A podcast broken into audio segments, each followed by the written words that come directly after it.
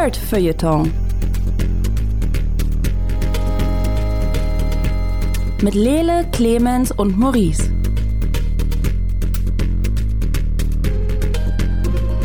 Hallo und herzlich willkommen zu einer weiteren Ausgabe vom Nerdfeuilleton Podcast, einem äh, Rundumschlag in äh, popkulturelle Dinge.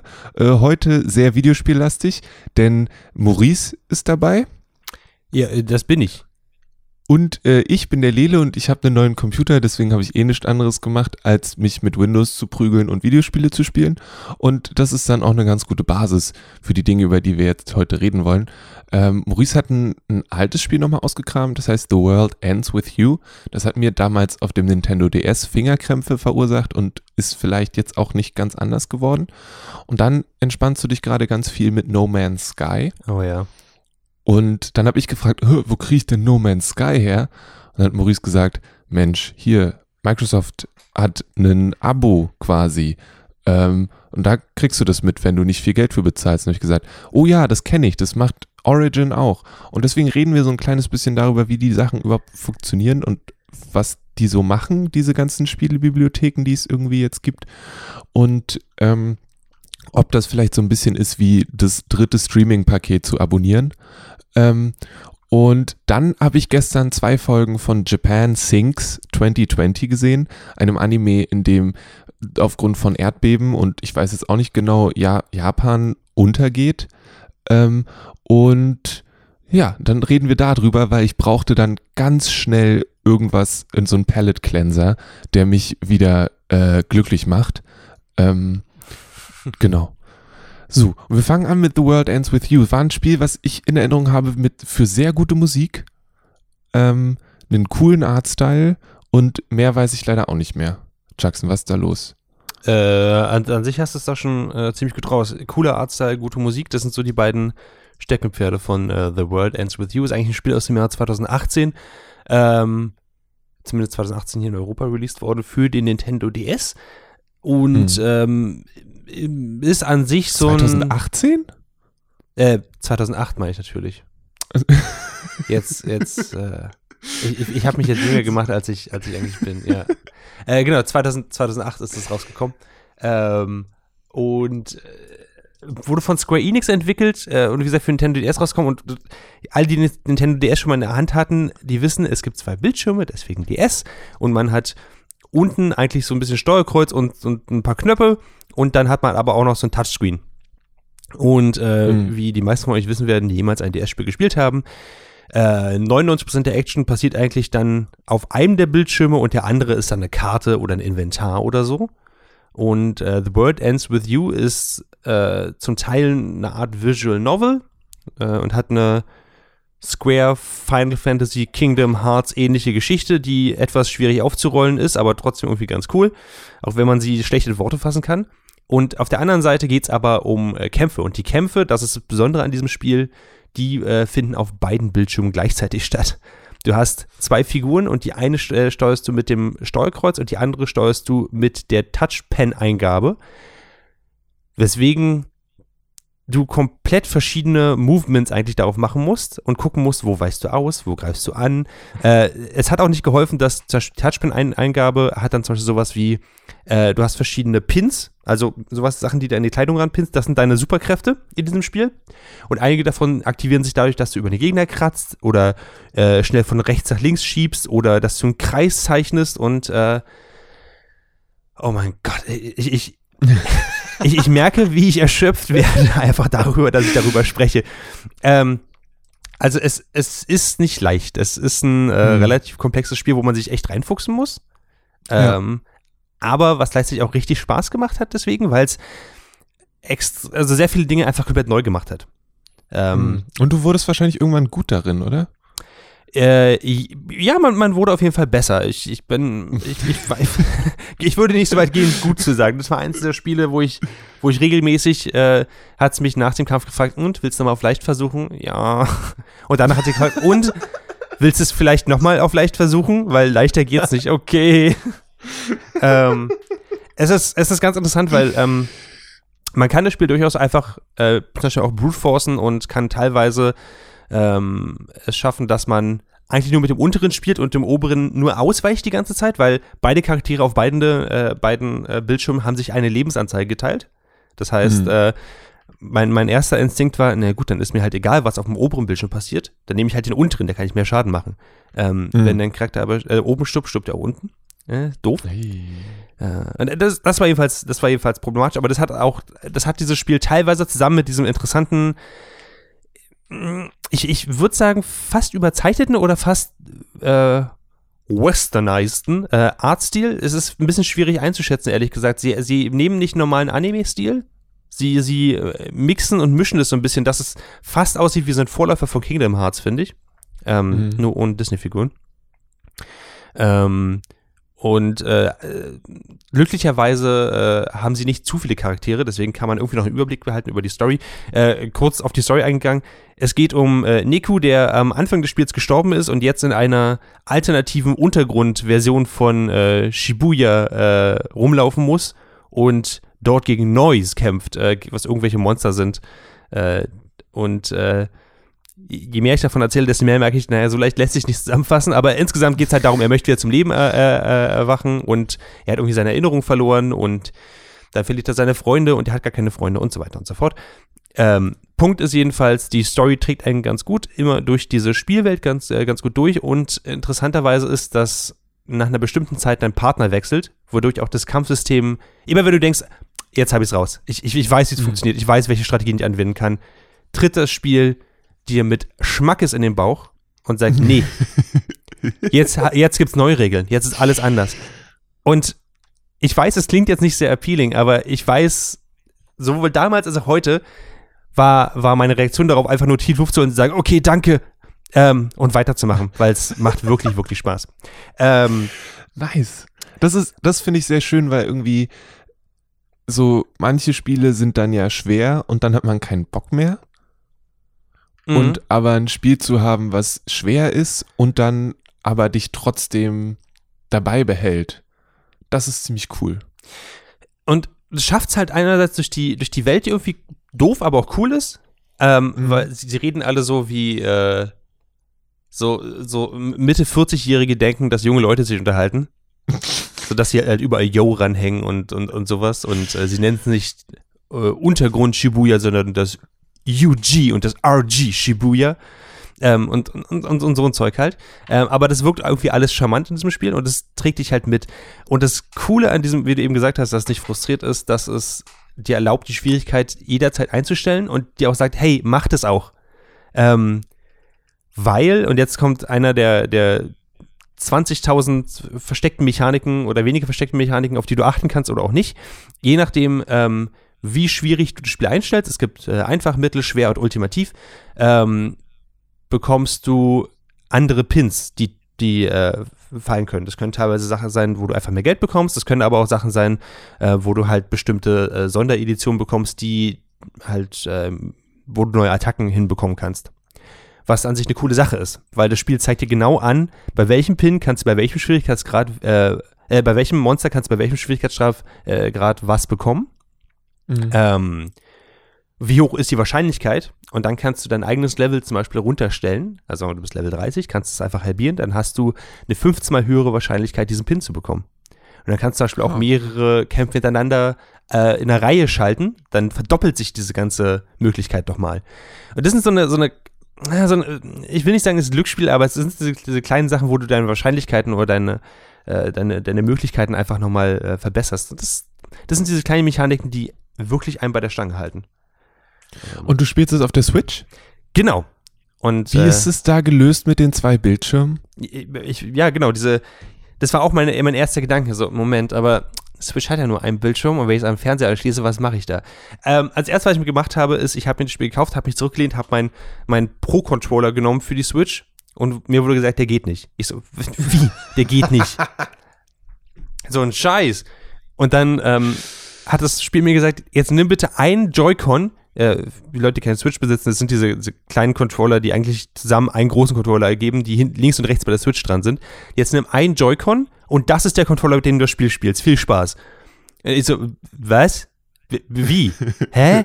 Wie, wie soll das gehen? Wo, wo ist der andere Controller? Also sitze ich da mit, mit praktisch einer Fernbedienung in der Hand ähm, und äh, warte auf den ersten Kampf und dann kommt raus, ähm, sie haben essentiell einen der Bildschirme, den, den du eigentlich über den Stylus, also über die Touch-Eingabe äh, benutzt, äh, übernommen, haben den, haben den äh, vergrößert und über diesen Joy-Con kannst du in der Luft quasi Gesten machen und die Gesten werden übertragen als Inputs. Das heißt, okay. dieses Ganze, dass äh, beispielsweise du musst dann auf den Gegner äh, zielen und äh, schnell rüberstreichen, damit er zuschlägt. Das musst du machen. Ja. Oder du musst dann halt einen Kreis zeichnen auf dem Bildschirm. Oder du musst halt schnell nach oben, von unten nach oben oder so, sowas in diese Richtung machen. Ähm, oder auf dem leeren Feld kratzen. Äh, das sind die Sachen, die übernommen worden sind. Ähm, was teilweise funktioniert, teilweise etwas weniger. Man muss sich da ein bisschen trainieren, zumal es halt auch nicht wie bei der Wii ist. Das heißt, es hat keinen kein äh, Infrarot-Orientierungspunkt, wo er sagt, ah, alles klar, ich weiß jetzt, wo du im Raum bist im Vergleich zu der Fernbedienung, die du gerade in der Hand hältst, ähm, sondern ja. es geht alles nur mit dem Gyroscope. Das heißt, du eichst das Ding am Anfang, dann zielst du äh, auf den Fernseher und sagst, okay, das ist mein Nullpunkt und von da, je nachdem, in welche Richtung und wie schnell ich das Ding neige und drehe, da soll der Cursor hin. Und das funktioniert manchmal gut und manchmal denkst du, alles klar, ich kann den Raum verlassen. Das ist genau das Gleiche. ähm, aber je mehr du trainierst, desto besser wirst du darin. Ja. Ähm, und es scheint ja auch eins zu sein, was dich dazu überredet zu trainieren, oder? Ja, auf jeden Fall. Ähm, es ist was, was finde ich, zumindest die ersten Male mich auf der Switch total frustriert hat. Mhm. Was, was schade ist, weil ich mich eigentlich, ich wollte eigentlich nicht so irgendwie weiterspielen. Es war eher sowas, ich habe am Ende ausgemacht und hat so, also ich, ich glaube nicht, dass ich gut genug bin, bis zum, bis zum ersten Gegner zu kommen damit. Ja. Ähm, dann habe ich mich einfach einen Tag später nochmal hingesetzt und habe äh, online kurz ein bisschen nachgeguckt, wie, wie andere Leute das lösen. Ähm, und dann habe ich erst verstanden, ähm, ich muss auch zugeben, äh, weil das Spiel hat manchmal so Tooltips, die sie reinwirft. Und wenn die halt weg sind, sind die halt weg. Ähm, und man bräuchte die vielleicht ein bisschen öfter. Aber ähm, das Partnersystem ist so gelöst, dass du über bestimmte Gesten den Partner zu dir rufen kannst, der auch Schaden macht. Mhm. Wenn du das einmal raus hast, dann weißt du auch tatsächlich, wie du dieses Spiel spielen kannst. Äh, ja. Weil es, äh, das Kampfsystem ist tatsächlich etwas schwierig zu erlangen oder etwas schwierig zu, zu, zu äh, erlernen, sage ich eher. Ähm, aber das Geilste war, es gibt einen Koop-Modus. Das heißt, du kannst auf der Couch uh. sitzen, jeder hat einen Joy-Con in der Hand und der eine steuert den Partner und der andere steuert halt die, den, den, die, Hauptfigur. Und jetzt gibt es ah. aber auch die Möglichkeit, dass du einfach alleine auf der Couch sitzt, mit zwei Joy-Cons, eine in jeder Hand und Partner und Hauptfigur auf einem Bildschirm steuerst. Und das ist die Art von Chaos, die ich gewohnt bin von The World Ends With You. ähm, also mal, ich, ich, sah aus, als wäre ich so, als hätte ich einen Anfall bekommen, glaube ich. So links und rechts geschlagen und, und äh, von oben nach unten gewischt und der eine versucht sich zu kreisen, die eine Hand, während die andere Hand versucht quasi immer wieder äh, auf denselben Punkt raufzuhauen. Es, es ist lächerlich, aber es ist wirklich eine Art von Chaos, die wirklich wirklich mein, äh, mein Bedürfnis entspricht von The World Ends With You. Also das war, das ist ziemlich cool, ehrlich gesagt. Ja. Nice. Also es hilft also auch mit der Hand-Auge-Koordination, so links, rechts unabhängig voneinander bewegen, das sind so Sachen, die durch dieses Spiel auch gefördert werden und deswegen ja durchaus auch eine positive Wirkung auf deine Langzeitentwicklung haben, richtig? Ähm, das hast du schön gesagt. Ich würde nicht sagen gefördert, ich würde sagen, es wird gefordert, aber ich würde sagen, es hilft dir in keinem Fall, in keinem Fall da äh, diese Richtung. Ähm, mhm. ich, ich, ich werde aber sagen, dass es, äh, das Spiel ist äh, gerade in der äh, Final Remix-Version auf der Switch noch mal eine Spur geiler, einfach weil es ähm, leider nicht dieses halt dieses Kampfsystem wie vom DS übernehmen kann, logischerweise. Ähm, mhm. Aber es äh, hat äh, den Soundtrack mitgebracht und den nochmal komplett geremixed, deswegen klingt der auf großen Lautsprechern ziemlich geil. Ähm, und außerdem benutzt er diese ganzen kleinen Mechaniken drin, die äh, das Hauptspiel mitgenommen hat. Sowas wie zum Beispiel ähm, Sachen, die dir am Anfang gar nicht so richtig auffallen, wie wenn du Pins, äh, es gibt 13 Marken in dem Spiel, also Kleidungsmarken. Und wenn du okay. äh, Kleidung von, wie in so einem normalen RPG, wenn du Kleidung von bestimmten Marken trägst und Pins von bestimmten Marken benutzt in Kämpfen, wird die Marke populärer, weil du die echte Welt beeinflusst dadurch, unter, also unterschwellig. Ja. Und wenn sie die populärste Marke ist, bist du stärker in Kämpfen. Was witzig ist, weil du dann quasi, wenn du sagst, okay, hier ist ein Bosskampf, kannst du dich quasi super hochtrainieren, dich mega populär machen und dann erst anfangen zu kämpfen. Oder wenn du Essen hast, kannst du halt äh, in, in, äh, in einer bestimmten Zeit pro Kampf ein Bissen Essen verdauen und kannst aber pro Tag nur 24 Bissen verdauen, weil pro Stunde ein, ein Bissen sozusagen. Und dann musst du eine Stunde, äh, einen Tag Echtzeit warten, bevor du nochmal sowas machen kannst. Das sind alles so eine, so eine Mechaniken, die es, es gibt doch deutlich, deutlich mehr, als ich hier jetzt äh, irgendwie vorstellen kann. Aber es gibt, es sind so Mechaniken, die halt nicht wie in anderen RPGs äh, dir auf die Füße fallen, wenn du sie nicht benutzt, aber wenn du Ja. einfach Bock hast, die zu benutzen oder einfach nebenbei einfach auch was nicht Optimales einfach reinziehst und äh, versuchst damit durchzukommen, hat es nochmal so ein, so ein bestimmtes Level von Involvement. Das, äh, und das ist ziemlich geil. Nice. Ähm, Das klingt ausgezeichnet. ich kann es wirklich nur Also- empfehlen. The World Ends With You im Remix-Format. Genau, und der Final äh, Remix. auf der Switch, richtig? Final Remix, Entschuldigung. Äh, ja, genau. Äh, es, es nennt sich der Final Remix, weil es auch einmal für äh, Tablets äh, rausgekommen ist. Ah, Was auch interessant ist, und da ähm, benutzen sie an sich das gleiche Kampfsystem. Ähm, nur, dass es da so ist, dass es wie, wie bei der Switch auch, du kannst die auch rausnehmen, einfach nur auf dem, auf dem Nintendo Switch-Bildschirm spielen. Ähm, dann geht es nur über äh, Touch-Inputs. Hm. Und ich glaube, wenn ich das machen würde, würde ich meine Switch kaputt machen. Oder mein Tablet, je nachdem. Nice. Und ja, okay, das heißt dann, wenn du mit The World's End, The World Ends With You, wenn dich das richtig fertig gemacht hat und du danach auf der Couch sitzt und denkst, okay, jetzt gehe ich direkt schlafen, dann, äh, wenn ich es richtig verstanden habe, spielst du dann noch eine Runde No Man's Sky, um schöne Dinge zu sehen und dich zu entspannen. Äh, ja, das, das stimmt äh, absolut. Wenn ich mit, mit äh, The World Ends With You äh, durch bin, habe ich immer das Gefühl, dass ich, äh, dass ich eine Stunde, eine Stunde oder, oder zwei einfach Lebenszeit, also wirklich verloren habe vom Ende meines Lebens. Das ist einfach, ich habe das Gefühl, es hat sich verkürzt. Mein Körper ist so fertig von diesem ganzen Strapazen, von diesem, äh, von dieser Kakophonie an, äh, an Eindrücken und Farben und Lichteffekten und äh, ich habe achtmal in dieselbe Richtung geschlagen und, und okay, ich kann meinen Arm eigentlich abnehmen und all tut weh. Und dann setze ich mich zurück und spiele eine Runde No Man's Sky.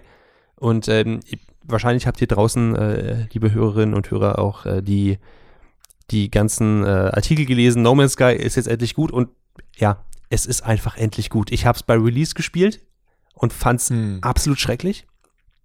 Ähm, also äh, nicht nur, also die Grafik war nicht gut, die, die, äh, die Physik, wie sich das Fliegen angefühlt hat, war nicht gut. Äh, die Raumstation war langweilig, es gab nichts zu tun. Ähm, das Sammeln hat sich nicht äh, rewarding angefühlt, diese ganzen Sachen halt. Und jetzt habe ich No Man's Sky aber nochmal ausprobiert und mir ist aufgefallen, das ist eins der entspanntesten, grandiosen Spiele überhaupt, was ich gerade in meinem Repertoire hier habe.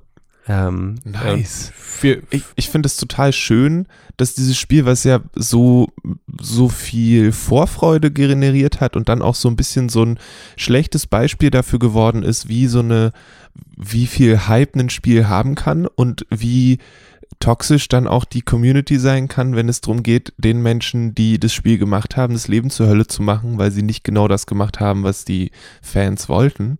hm. Und die aber dann anscheinend trotzdem weitergemacht haben, mit dem Ziel auch daraus eine gute Sache zu machen und denen das dann auch gelungen ist. Und das finde ich total cool.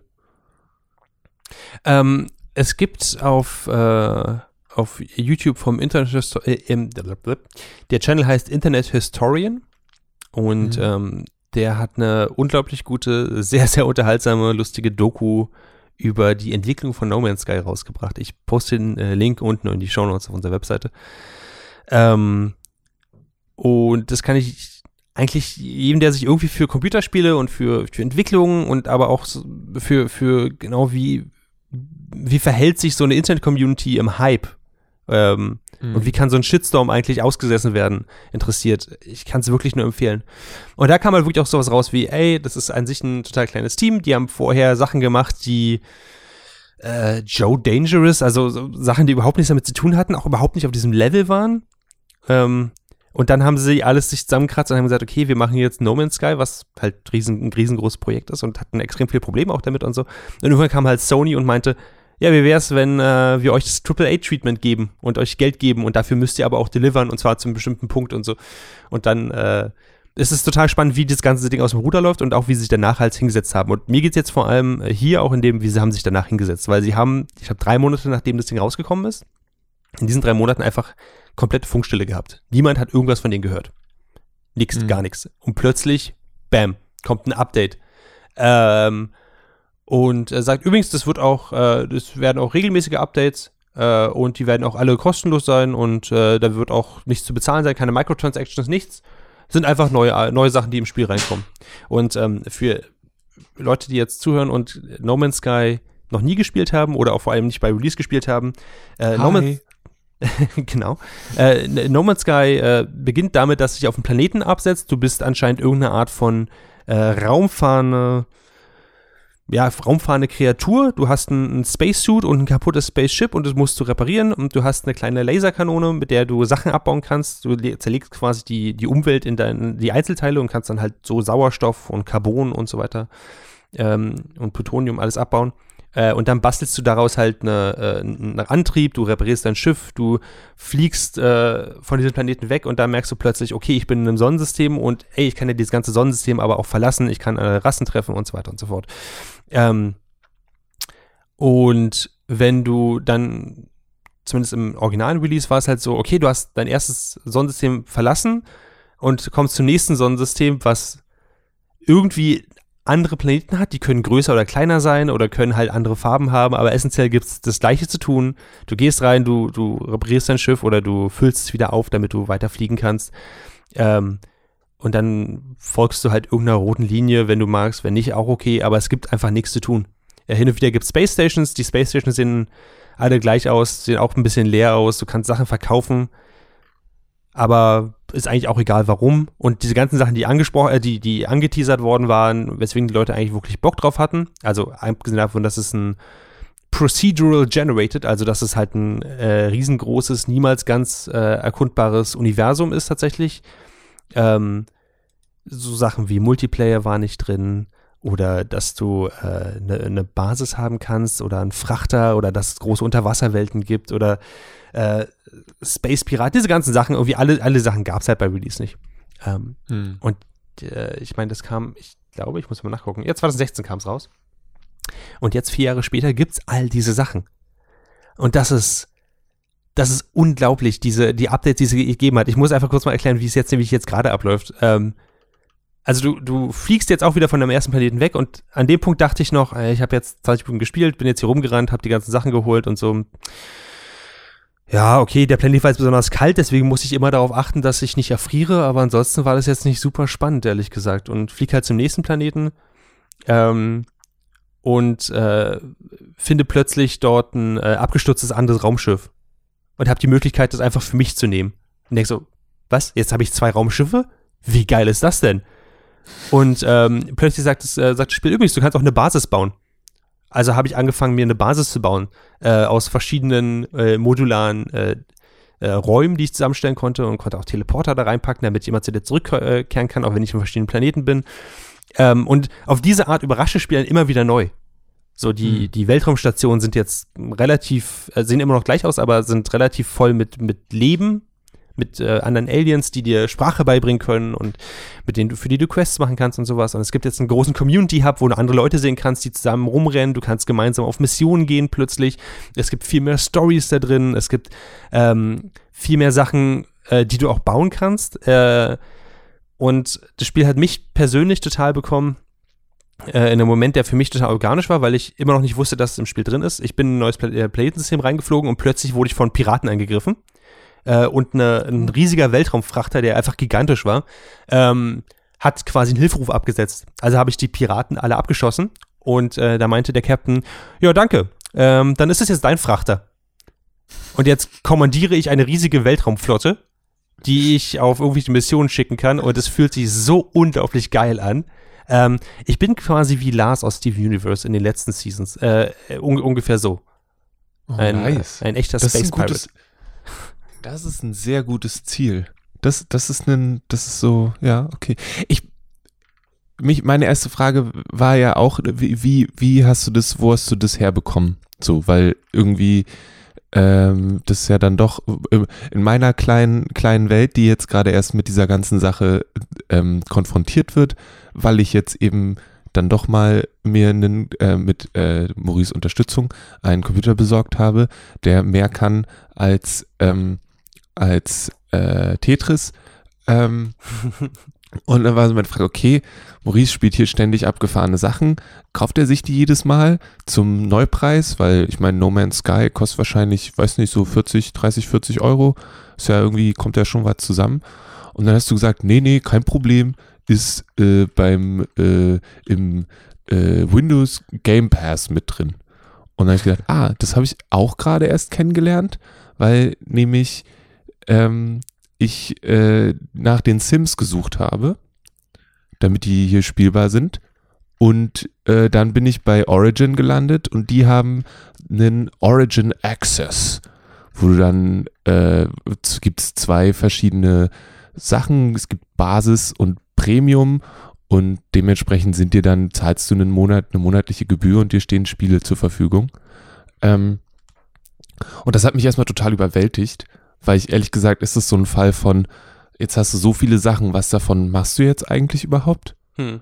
Ähm, und jetzt sehe ich natürlich das, das ähm, jetzt scrolle ich gerade schon im Hintergrund die ganze Zeit durch dieses Microsoft Games Pass durch und stelle zum einen fest, dass da echt coole Sachen dabei sind, dass sich aber auch viele Sachen doppeln, was ja auch voll okay ist. Ähm, und äh, wollte dich mal fragen, ähm, bist du, hast du da mehrere Sachen, wo du die Finger drin hast? Weil es gibt ja, es gibt noch das Humble, es gibt noch diesen Humble Monthly, ne? Mhm. Ähm, und wahrscheinlich gibt es auch noch mehr Sachen, von denen ich einfach nicht weiß. Also echt abgefahren. Muss man sich dann eigentlich überhaupt noch mal ein einzelnes Spiel kaufen? Ich meine, es kommt immer darauf an. Ähm, ich, ich, bei mir persönlich ist es so, äh, ich bin generell jemand, der gerne viele Computerspiele spielt, aber äh, relativ wenig Geld dafür hat. Also muss ich mir immer so ein bisschen aussuchen, was ich davon äh, mir leisten kann. Äh, und No Man's Sky auch vier Jahre später ist eigentlich immer noch für einen Neupreis von 60 Euro zu haben. Was äh, mhm ein bisschen dreist ist, ehrlich gesagt, was ja auch der Grund, warum Leute sich aufgeregt haben am Anfang. Ähm, aber kommt auf ins Angebot so für 23, 25 Euro. Ich kann euch da draußen äh, nur eine Seite empfehlen, die nennt sich isthereanydeal.com. Ähm, die durchsucht äh, äh, die meisten reputablen äh, Keyseller-Seiten. Also jetzt nicht sowas wie äh, MMO oder äh, G2A oder sowas. Also nicht Sachen, wo eure Kreditkarteninformation gesto gestohlen wird, sondern sowas wie halt GOG oder Steam oder so. Äh, oder äh, Humble Bundle. Ähm, untersucht die nach dem günstigsten Preis und äh, trackt auch die Preise dafür. Ähm, was gerade in äh, these tiring times äh, ziemlich, ziemlich nützlich ist, gerade wenn es halt so Summer Sales und so gibt. Anyway, ähm, und bei mir war es halt so, dass ich habe noch ein altes Humble äh, Choice Abonnement, was mir Zugang zu Humble 12 gibt. Mhm. Was äh, die Humble Bundle Version ist von, äh, von Spielen, die man sich da währenddessen runterladen kann.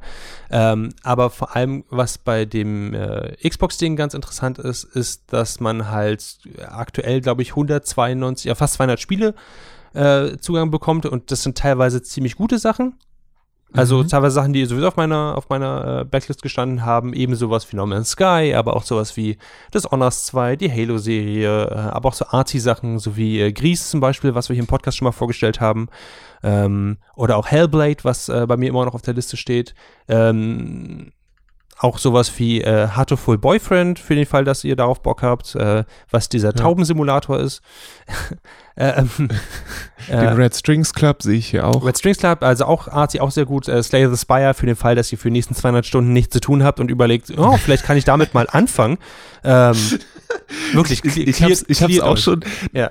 Das ist auch bei dem, bei dem äh, Origin-Ding, ist auch mit dabei. Ich hab's runtergegangen. Ich habe noch nicht angefangen mit genau diesem Hintergedanken, weil es ich dachte, ich, ich, ich weiß, dass wenn es dann wirklich funktioniert und ich damit anfange, ja. dann komme ich da erstmal nicht wieder raus. Ja, ach, sowas wie äh, Ori and the Blind Forest ist dabei, Tacoma, Oxenfree, mhm. also wirklich äh, The Long Dark. Da, da ist eine, ich könnte euch eine Liste zusammenstellen, da, da kommt die für die nächsten äh, paar Tage nicht raus, weil das sind alles ziemlich coole Spiele, äh, die auch mit der Zeit nach und nach zum Beispiel ähm, auch auf jeden Fall im, in der Humble Choice äh, stattfinden. Was ich gesehen habe, dass sich viele Sachen gedoppelt haben mit anderen Abonnements, die ich habe. Naja, schade. Mhm. Äh, oder die ich mir so gekauft habe. Aber jetzt weiß ich es jedenfalls. Ähm, und bei dem Windows-Ding zum Beispiel ist es so, dass es für den ersten Monat, glaube ich, 1 Euro kostet und dann kostet es euch 4 Euro pro Monat. Aber mittlerweile bieten halt, Lele, du hast gesagt, Origin bietet sowas an von EA. Äh, Ubisoft bietet sowas an. Äh, Wobei ich glaube, ich könnte aktuell Ubisoft auf gar keinen Fall mein Geld geben, guten, guten Gewissens. Mhm. Äh, äh, ja, also für den Fall, dass ihr nicht genau wisst, was ich gerade meine, äh, vor ein paar Tagen ist ein Bloomberg-Artikel nochmal rausgekommen, äh, der nochmal genau auflistet, was für eine toxische, schreckliche äh, Arbeitsatmosphäre bei Ubisoft in den verschiedenen Studios, nicht bei einem, sondern in den verschiedenen Studios, was sich da durchzieht, äh, herrscht. Wie unglaublich ähm, sexistisch, rassistisch äh, die sind äh, und äh, was, wie absolut grauenvoll das ist. Also, und das ist nicht so eine, so eine Einzelsache. Ich, ich, ich weiß, ich bin jetzt gerade so ein bisschen äh, ab von dem eigentlichen Thema, was wir hatten und das tut mir Das leid, kein aber ich, Problem. ich muss es kurz absolut reinwerfen. legitim. ähm, ich, äh, ich kann das nicht besser zusammenfassen als der Bloomberg-Artikel, deswegen verlinke ich den in den, in den Shownotes auf unserer Webseite zu diesem Podcast. Lest euch den bitte durch. Das ist, äh, teilweise dachte ich, äh, dachte ich, das, äh, das liest sich an sich wie eine, wie eine schlechte Fanfiction oder sowas. Das ist es ist so lächerlich, was da passiert ist. Äh, Meetings, die in den Stripclubs äh, abgehalten worden sind, Leute, die sich, äh, die live irgendwelche Sachen kommentieren und rassistische Kommentare machen in einem gefüllten Büro und alle lachen darüber und sowas. Also äh, ich dachte zuerst, dass ich eigentlich so ein gefälltes Skript von The Wolf of Wall Street eigentlich gelesen habe. Und dann ist mir aufgefallen, nee, Moment, die führen wirklich äh, ihr, ihr Unternehmen so. Das ist äh, Mhm. absolut lächerlich. Okay, genug davon. Äh, wie gesagt, du liest den Bloomberg-Artikel. Aber ähm, ich bin tatsächlich momentan in einer Position, wo ich die meisten meiner Spiele aus dem Abo-Service hole. Also auch sowas wie Ja. PS Now oder PS Plus zum Beispiel, wenn es um PlayStation-Spiele geht, was ja auch möglich ist.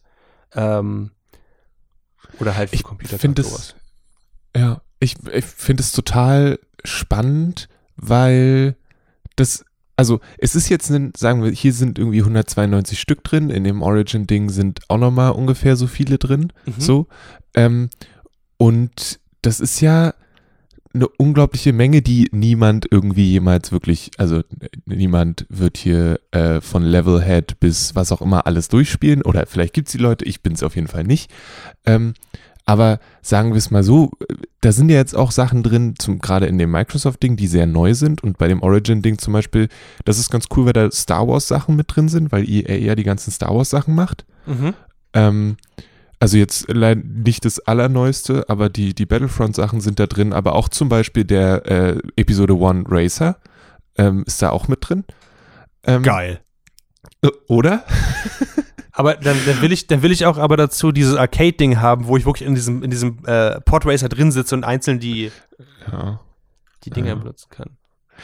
Ähm, und ich, ich frage mich halt nur für mich so, was, was ist dann, ist es, es ist ein eff relativ effektiver Weg, so Sachen wie Steam oder Epic, die, die, den Rang abzulaufen, zumindest für manche Sachen, so, es sei denn, die Sachen sind exklusiv, ähm, weil warum soll ich mir das Spiel noch kaufen kaufen, wenn ich das irgendwie dann für meine 4 Euro monatlich zur Verfügung habe?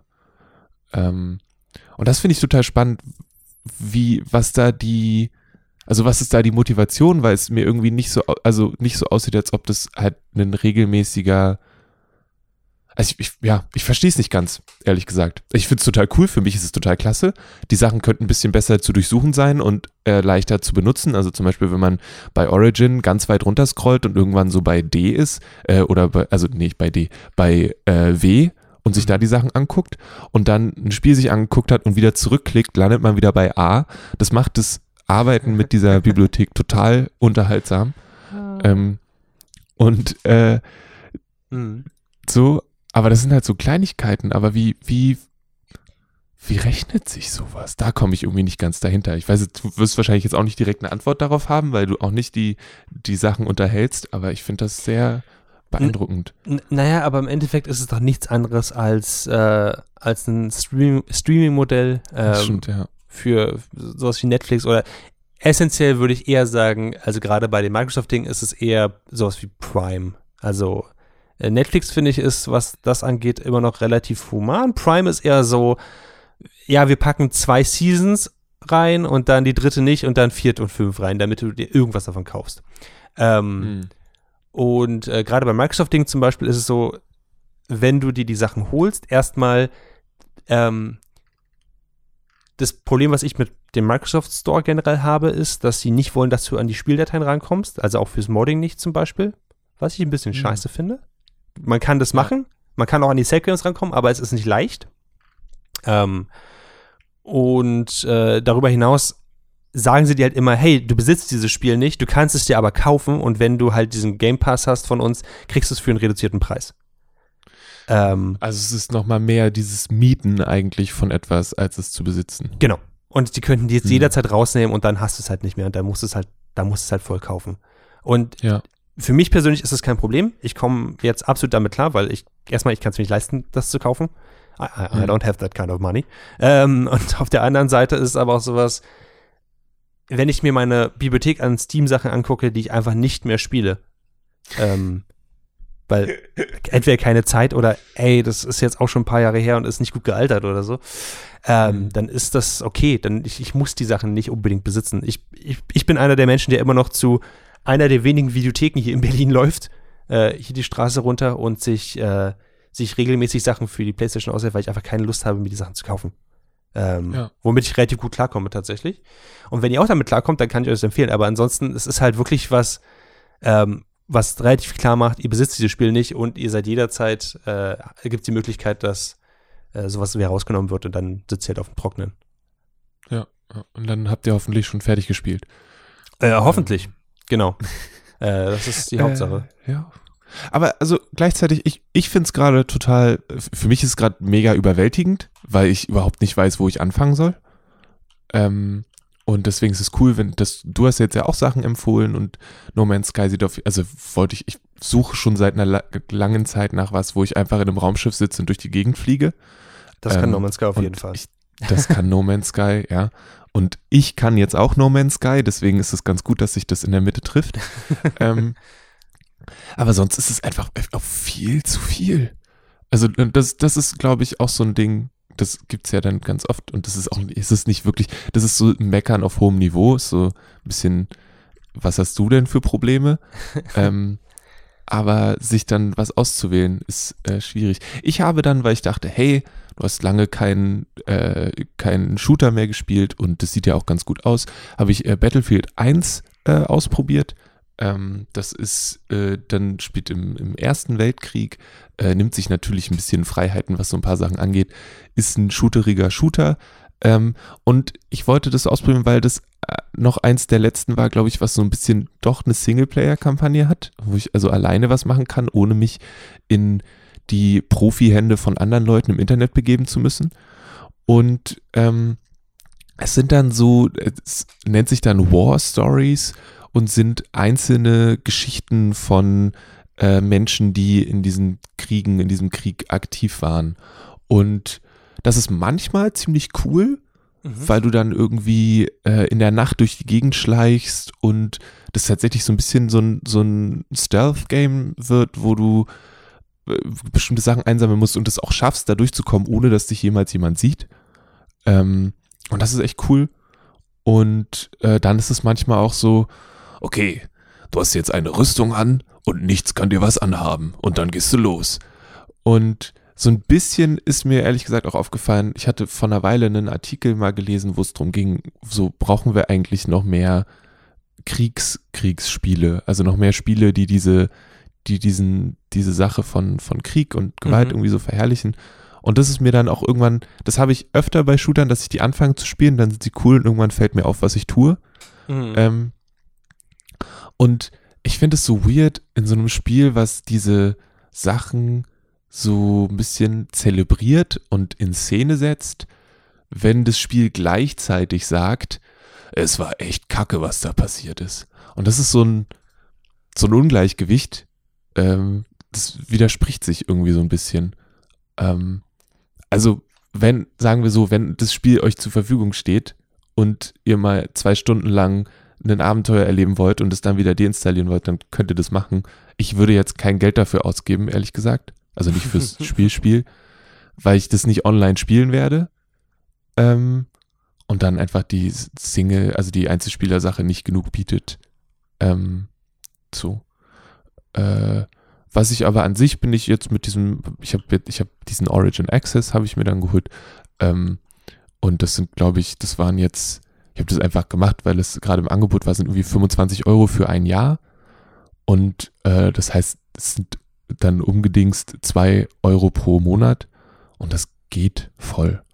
Da, da muss man Dafür, aber auch sagen, du hast dir das Basic Standardpaket geholt, nicht Genau, das genau, ich hab Premium-Paket, nicht- richtig? Ich habe nicht das Premium-Paket geholt. Genau, das würde mich ja noch mehr überfordern.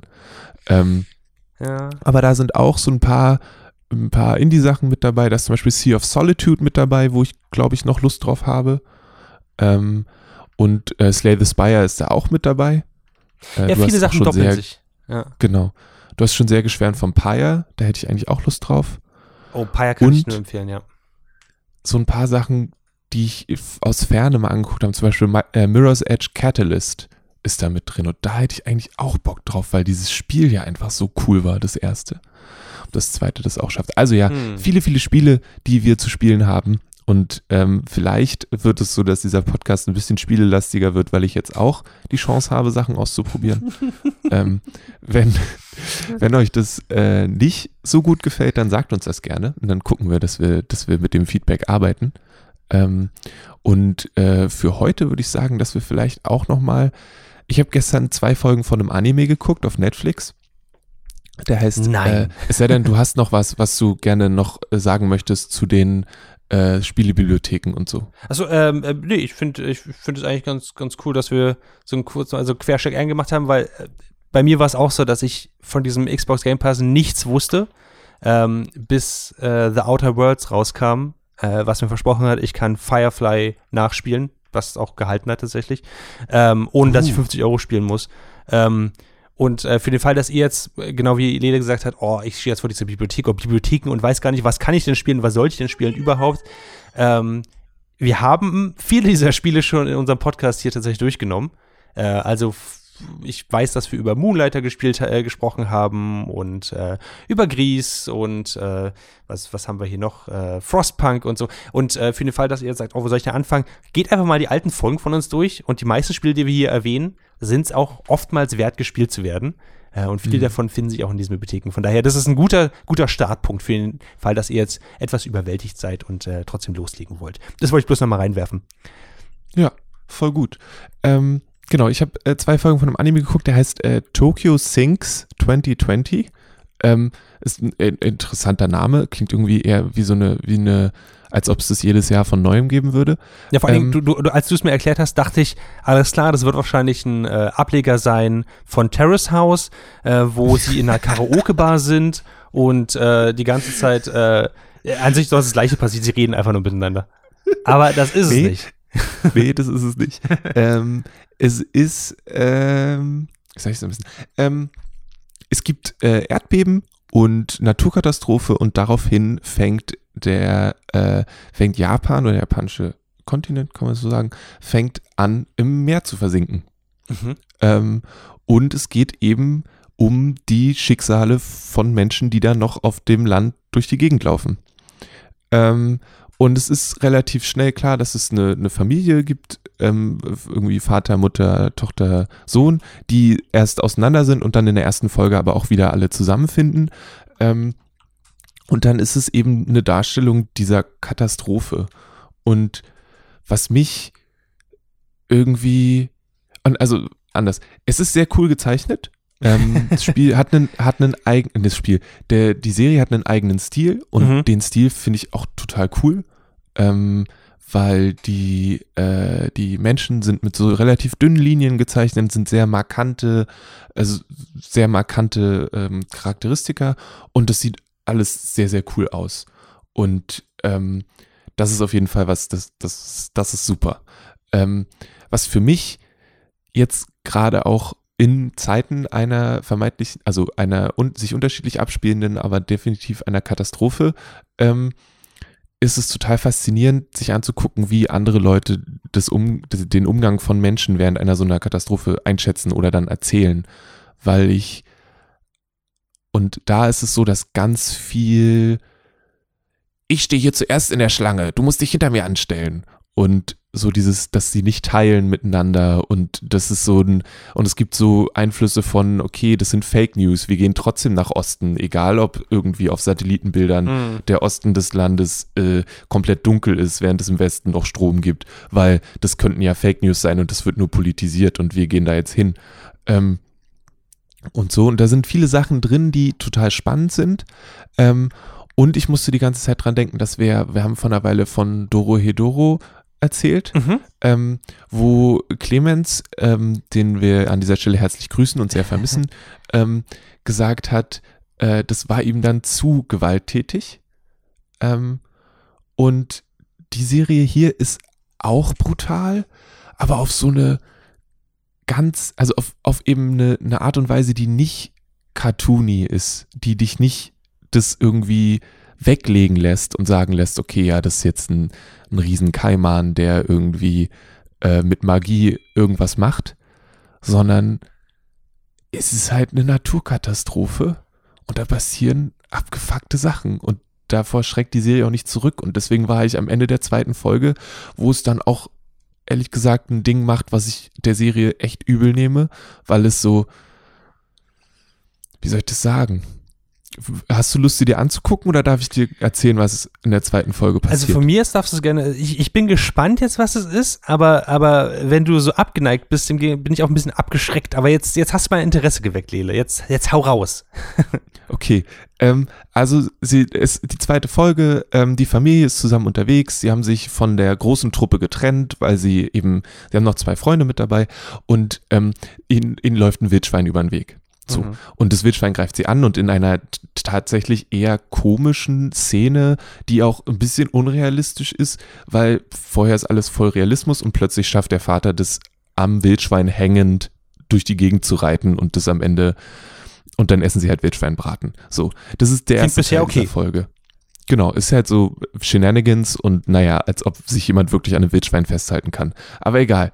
Ähm, und dann kommen sie zu einem zu einem Zaun, also eine Absperrung, an dem ein Schild ist, wo drauf steht, nicht betreten, ähm, Gefahr äh, und auch nicht graben nach äh, Yams, also nach, nach Wurzeln. Und die so, ey, ich hab richtig Bock auf Yams, da gehen wir doch mal rüber. Und dann fängt er an zu graben. So, Ja. weil das macht man ja so in einer solchen Situation, wo ein Zaun da ist mit Stacheldraht, wo dran steht, nicht graben. Ja, aber Ist das, heißt, Erste, was das heißt ja tut. nur, dass, dass, dass hinter dem gräbt. Zaun die guten Yams liegen. Das ist doch logisch. Genau. Ja. Genau. So. Du kannst ja raten, was passiert in dem Moment, wo die Tochter ein anderes Schild, so eine halbe Stunde später ein anderes Schild aufdeckt, während der Vater schon fast im Boden verschwunden ist, weil er so viel gräbt, weil er der Meinung ist, man muss das ganze Ding ausgraben, man darf das nicht irgendwo abschneiden. so. Ja, das macht Sinn. Ähm, dann macht es plötzlich Ting Ja. und äh, dann ist die Familie eine Person kleiner. Ah. Und das war so, du, das hat für mich, ah, ihr Schweine. Aber Moment, also für mich klingt es so, auch jetzt so wie du es erzählt hast, ich würde eher sagen, das ist lazy im Sinne von, Ja. dass, es, dass es springt zwischen Realismus oder, oder Slice of Life zu, oh, das ist jetzt aber richtig krass und es war kein, es gab keine Möglichkeit, dieses, äh, diesen Ausgang zu verhindern oder so. Ähm, also Mhm. für mich klingt es eher wie, wie ein, eine Wendung oder ein, ein emotionaler Tearjerker, der eigentlich nicht verdient war. Ich Das weiß stimmt. nicht, wie es dir jetzt damit geht, weil du meintest jetzt, oh, ihr Schweine. Ich hätte an dem Punkt wahrscheinlich, also, wie gesagt, ich habe die Serie nicht gesehen, wahrscheinlich aber eher gesagt, okay, das finde ich jetzt einfach nur dumm. Ähm, Ja, wie- ich glaube, es ist so eine? Mischung. Es ist so eine Mischung, weil der Vater eigentlich ein cooler Dude ist und halt einfach dadurch, dass ich den dann, dass ich diese, diese Gruppe kennengelernt habe, hat es schon, hat es quasi irgendwo schon wehgetan, aber du hast vollkommen recht. Es ist in dem Moment eine, so ein, so ein, okay, es geht euch gerade gut, haha, jetzt treten wir hier ordentlich rein, Ding. Hm. ähm, was einfach nicht, also sowas kann man irgendwie in der zehnten Folge machen. Ähm, aber ich finde halt auch, dass es so ein, es nimmt diesem, es, es hat diesem ganzen, das, die Serie versucht so Realismus aufzubauen und das nimmt es komplett wieder weg durch so Kleinigkeiten. Und ich finde es so weird, dass sich das nicht entscheiden kann zwischen, wir machen eine realistische Katastrophenserie, so, Hm. und Okay. wir machen eine, also wo dann eben, wo sich mal um Essen gestritten wird, wo vielleicht aber auch gleichzeitig Leute zusammenarbeiten und kooperieren, weil es sich eigentlich auch gezeigt hat, dass in Katastrophensituationen Menschen zusammenhalten und so, ne? Hm. Ähm, Okay. und das, da kann sich das Ganze nicht ganz entscheiden. Und dann gibt's aber auch so Szenen, wo der Vater, die finden halt irgendeine Quelle und dann hat er eine Flasche Wasser in der Hand, hält die Was Flasche Wasser gegen die Sonne und sagt, es ist sauber, das können wir trinken. Ich denke mir so, my dude.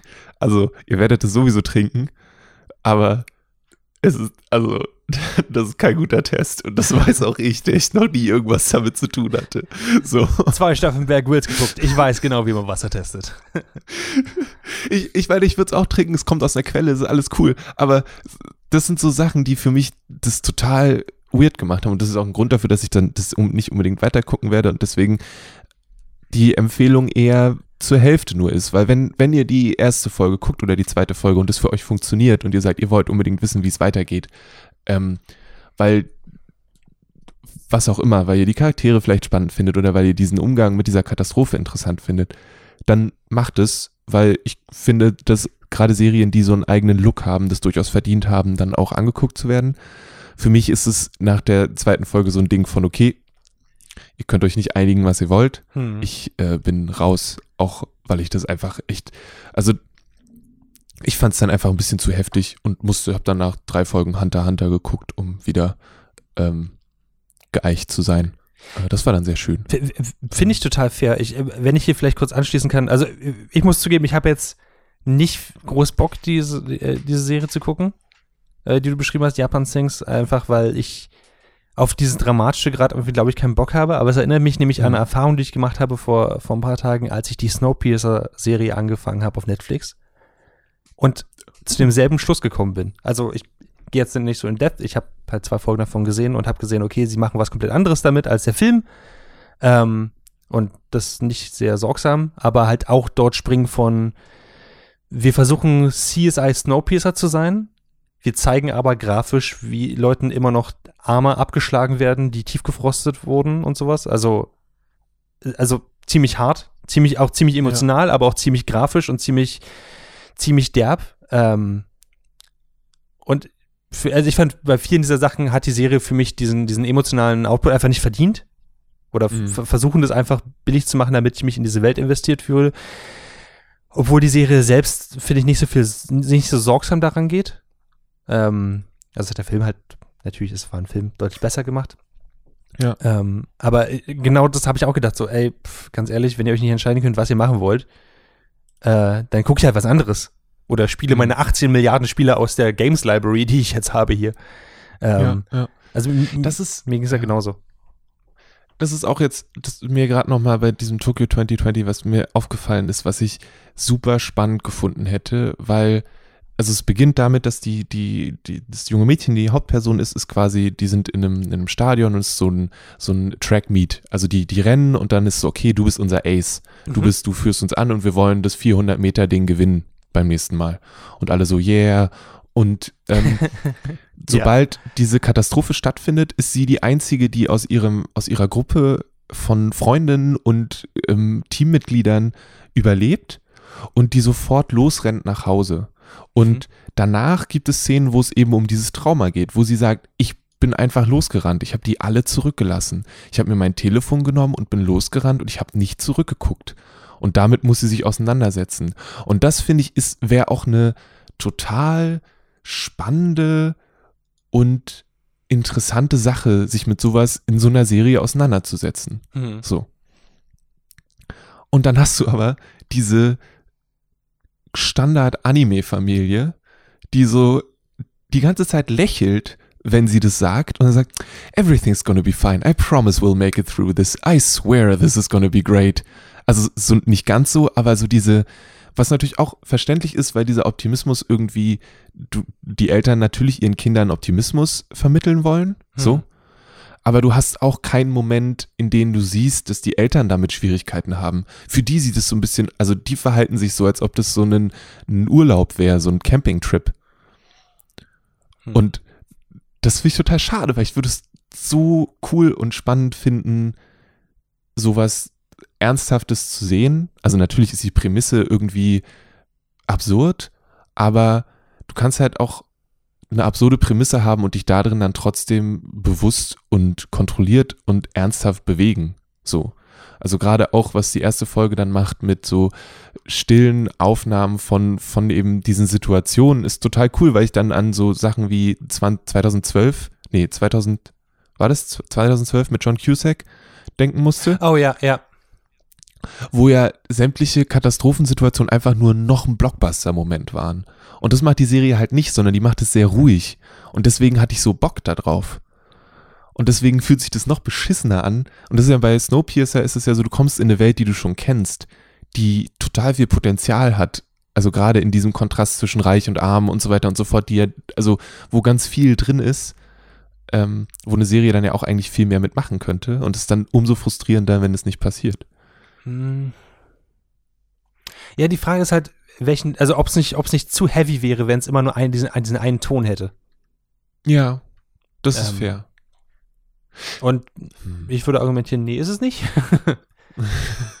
ähm, aber es, es gibt ja auch einen Grund, warum, es gibt 18.000 Gründe, aber es gibt wahrscheinlich auch Gründe, warum halt Leute nicht mehr sowas wie Walking Dead gucken, weil einfach dieses ständige Doom and Gloom einfach gerade für eine Serie, gerade für eine Anime-Serie vielleicht nicht das ist, was Mhm. Leute haben wollen.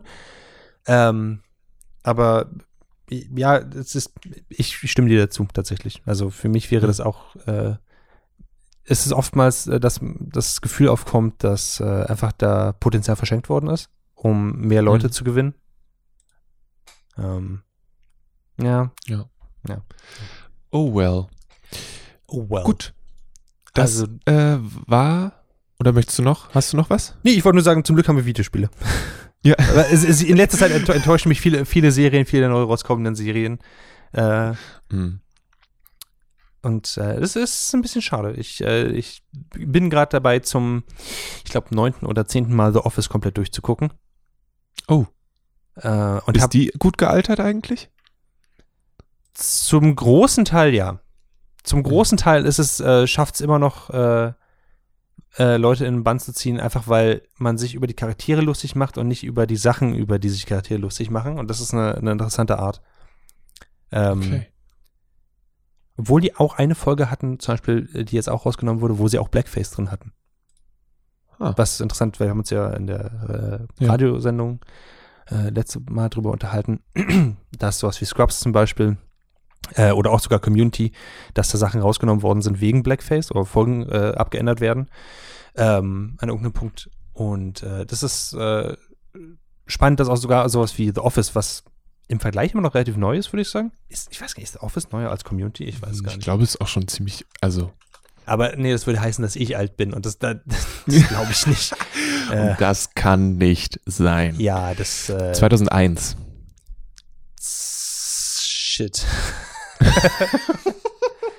äh, 2005 in den USA kam es raus. Ja, und in Deutschland 2006. Ja, gut. Ähm. Deutschland, Schmolzland, das ist äh, Community kam was 2009, scheiße. Ja, also The Office ist ein bisschen älter. Aber es ist eine, äh, ich finde es immer noch zum Großteil eine echt schöne Serie mit sehr Mhm. liebevoll geschriebenen Charakteren. Äh, und, äh, oh, wenn ihr vielleicht aber was Neues sucht, ich, ich kann auch nicht groß drüber reden, weil ich nur zwei Folgen davon gesehen habe und sie großartig finde. Äh, aber ich würde gerne äh, zum nächsten Mal, wenn wir diesen Podcast haben, ausführlich über die äh, animierte Harley Quinn-Serie reden. Holy shit, Oh ist ja. gut. Es ist, es ist wie eine Parodie Nice. aufs DC-Universum. Es ist wie Rick and Morty trifft, trifft äh, die Charaktere aus dem DC-Universum. Es ist unglaublich. Ähm, Okay. Und ich, ich, ich verstehe nicht, wie sie, wie sie die, äh, wie sie ein Greenlight bekommen haben über diese Serie. Ähm, weil sie, sie zieht alles so ins Lächerliche. Es ist unglaublich und das trotzdem, das Comedic Timing ist so gut. Ähm, Mhm. ich, ich, ich erzähle zu viel. Nächstes Mal. Nächstes Mal. Äh, bis dahin guckt euch die Harley Quinn-Serie an. Das ist alles, was ich bisher sagen kann. Okay, cool. Das war eine weitere Folge vom Nerdfilter Podcast. Äh, mit mir hier im hosenlosen Studio waren äh, Maurice Mathieu und meine Wenigkeit Lede Lukas.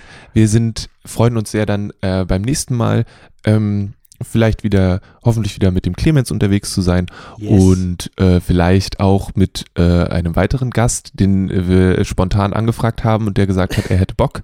Schauen wir mal. ähm, und genau, äh, wir haben gesprochen über The World Ends With You, Final Remix, über No Man's Sky, über verschiedene Spielebibliotheken vom Microsoft Games Pass zu ähm, dem EA Origins Programm und zum Letzt ein bisschen über die Snowpiercer-Serie und etwas mehr über Japan Sinks 2020. Leider keine Serie, in der verschiedene Anime-Charaktere aus verschiedenen Serien einfach nur in der Karaoke-Bar sitzen und singen, aber das würde ich mir auch angucken. Das wäre so viel Ähm, besser gewesen. Ja, im Nachhinein. Ihr, ihr findet all das, was wir tun oder Großteile davon auf dragonseedeverything.com und könnt euch da noch mehr Podcasts anhören, könnt da ein bisschen durchklicken durch die Nerdfilter-Folgen. Die meisten Spiele oder eigentlich alle Spiele, die wir besprochen haben, sind in den Show Notes und dann könnt ihr da ja gucken, ob was dabei ist, was euch anspricht, was ihr vielleicht, wenn ihr jetzt anfangt, in diese selben Bibliotheken einzutauchen, die Maurice und ich jetzt unsicher machen, ähm, dass ihr da vielleicht einen Anhaltspunkt findet und Sachen findet, die ihr, die wir schon mal empfohlen haben oder die Maurice dann meistens schon mal empfohlen hat. Ähm, wenn wir in den nächsten Wochen zu viel über Videospiele sprechen, dann äh, schreibt uns eine E-Mail an info at dragonseedeverything.com und gebt uns Feedback dementsprechend. Würden wir uns total freuen. Ich bedanke mich an der Stelle auch nochmal fürs Feedback, was äh, der eine Robert uns regelmäßig gibt. Das ist sehr cool. Ähm, der andere Robert ist auch gut. Und äh, mal gucken, ob die jetzt überhaupt wissen, wer gemeint ist. Ich Ähm, weiß es nicht und ich bin Teil dieses Podcasts. äh, für, für den Fall aber, dass ihr auf der anderen Seite sagt, ey, ihr redet gar nicht genug über Videospiele, redet mal über das Videospiel, was in äh, diesem und äh, jener Library drin ist, dann äh, schreibt es auch gerne, weil wir haben auch leider nur begrenzte Zeit und können wahrscheinlich nicht alles spielen, auch wenn ich es versuche. Ja, aber wenn ihr sagt, hey, ich möchte unbedingt mal wissen, wie ähm, Super Lucky's Tale ist, dann probiere ich das auch mal aus. Genau. Aber das muss mir dann erst jemand sagen. Und äh, für den Fall, dass äh, ihr jetzt äh, sagt, wo, hä, wo sind denn die Shownotes? Ich gucke hier auf, äh, ich, ich höre das hier auf Spotify oder so. Äh, wir haben unten einen Link reingepostet zu unserer Webseite und dort könnt ihr die kompletten Shownotes finden, äh, wo sämtliche Links drin sind zu allen Libraries, die wir besprochen haben und sämtlichen Serien und so weiter. Ja. Wunderprächtig. Ansonsten Voll gut. fo- folgt dem Lele auf Twitter. At Kalle. Blomqvist. Ja, Genau. Und dem Maurice auch. Nicht vergessen. ja, at Maurice Mathieu. Ja. Wollen wir Clemens Twitter auch sagen? Oder ja, ja, komm. Äh, er folgt auch unserem äh, dritten hier im Bunde, Ed Clemens Serbent, der äh, gerade nicht das nächste Mal wieder dabei sein wird. Und wenn ihr schon dabei seid, folgt doch auch dem Podcast Ed Nerdfeuilleton. Ähm, einfach damit äh, ihr die neuesten Neuigkeiten, die neuesten Folgen sofort bekommt. Also wir würden uns total freuen, wenn ihr uns Feedback dazu gebt oder wenn ihr äh, uns eine Bewertung da lasst auf iTunes. Ähm, fünf Sterne und vielleicht noch eine kleine Beschreibung und äh, an irgendeinem Punkt, sobald der Clemens wieder hier ist, wird das alles auch in der sexy Stimme vorgelesen. Deswegen ist er nicht da diesmal. Ja, beim letzten Mal hat er gesagt, er macht es beim nächsten Mal. Ja. Wir, wir, wir halten ihn darauf aber fest, dass äh, nächstes Mal äh, er auf jeden Fall die Bewertung äh, am Ende mit einer sexy Stimme vorliest, damit ihr auch was davon habt. Äh, und natürlich unseren ewigen Dank. Das auch. Bis zum nächsten Mal. Bis dann. Tschüss. Tschüss.